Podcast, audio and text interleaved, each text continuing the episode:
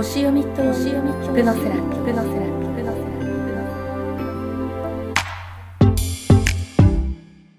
もっと豊かにもっと自分らしく人生の何かを変えていきたい大人のあなたへ。この番組では星読みヒプノセラピストの小川智子が人生に役立つホロスコープとヒプノセラピーについて具体的にお話ししていきますあなたの人生の一つのきっかけにお役立てください。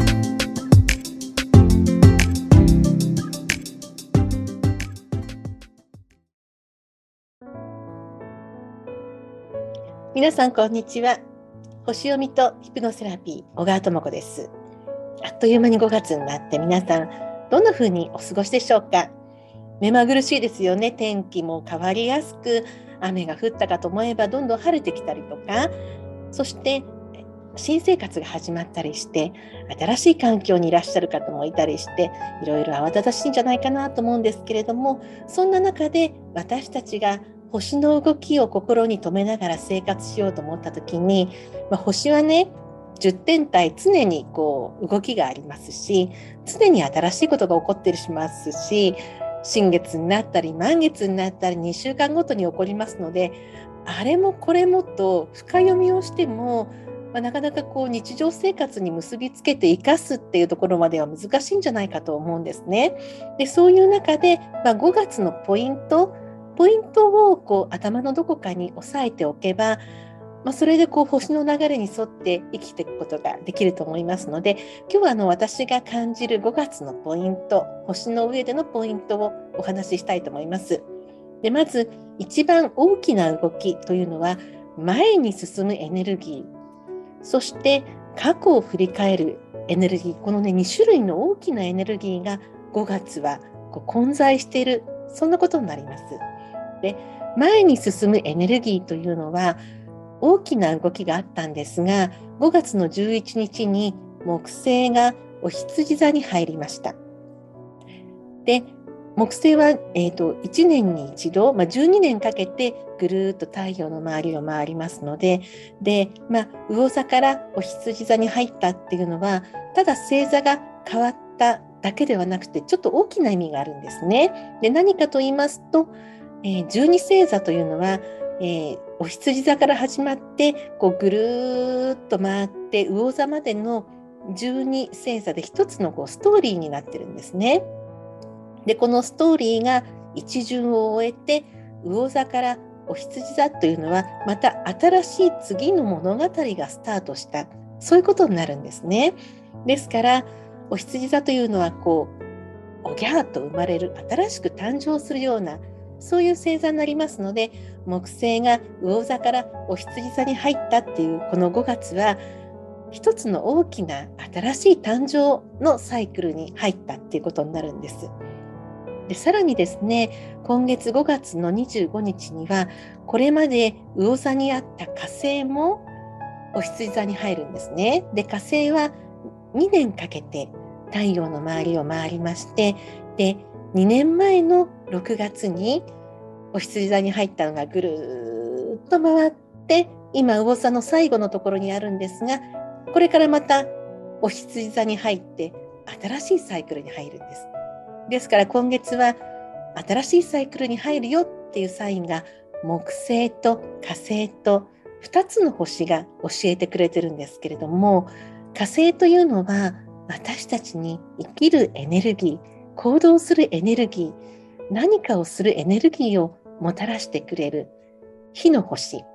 そして木星はそれを拡大していく星ですので新しいことを始めよう。そして広げていこうこの5月はそういうスタートの本当にこう新しいサイクルのスタートの時期になるわけなんですね。でただここで一つ、えーと、大きな課題というか、まあ、大きな出来事があるんですがそれは、えー、5月の16日16日月曜日に満月があるんですけれどもこの満月というのはさそり座で起こるんですね。で非常にこの大きな影響を与える満月でこのさそり座というテーマはですねこう一つのものが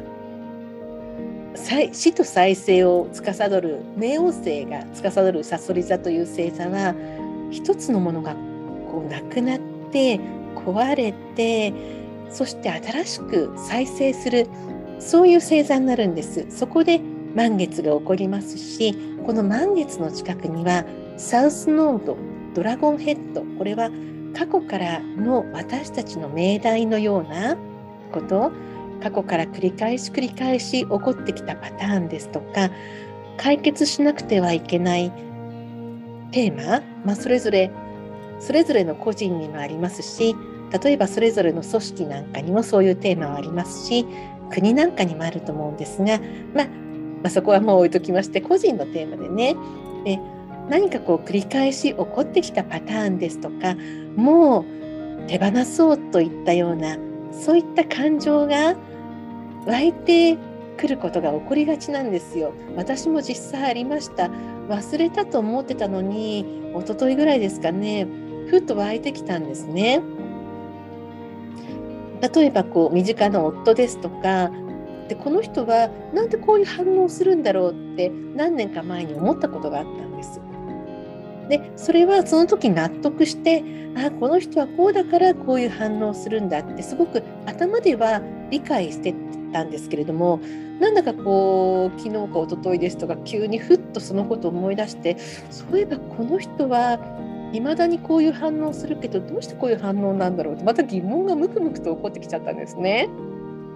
でそういう感じであの何て言うんですかねこう自分のことについてもでもそれの相手に対して何か反応が起こるっていうことは自分の中にその反応を起こす種があるんですよですからそういうことが湧いてきたっていうことはすごくいいチャンスなんですねでそれを解消するいいチャンスそれは私の中の課題課題なのでそれを解消するとてもいいチャンスなんですよ。でそういうことがふーっとこう湧いてくる満月の前後は特にそういうことがあると思いますので、まあ、そういうことが起こったらあ今これを解放する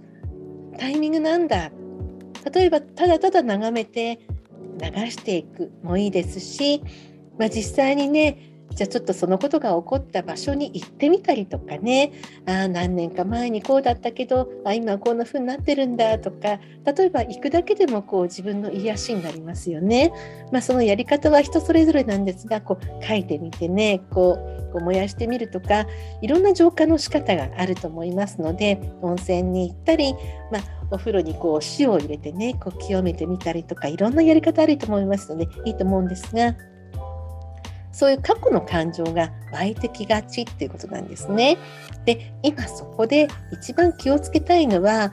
コミュニケーションの彗星が逆行してるっていうそういうこともあるんですね。で5月は本当にちょっと前に進むエネルギーと過去を振り返るそして新しくよみがえらせるエネルギーがこう混在してるのでそこに彗星が逆行するとなるとコミュニケーションの混乱ですから過去の気持ちが湧いてきてパッと口から出してしまったらもういらないところに波風が立ったりとかそんなこともあるかもしれないんですね。ですから、まあ、5月水星の逆行はま6月2日で終わるんですが、まあ、5月いっぱいと考えていただければいいと思うのでこの5月の過ごし方というのは前に進むエネルギーそして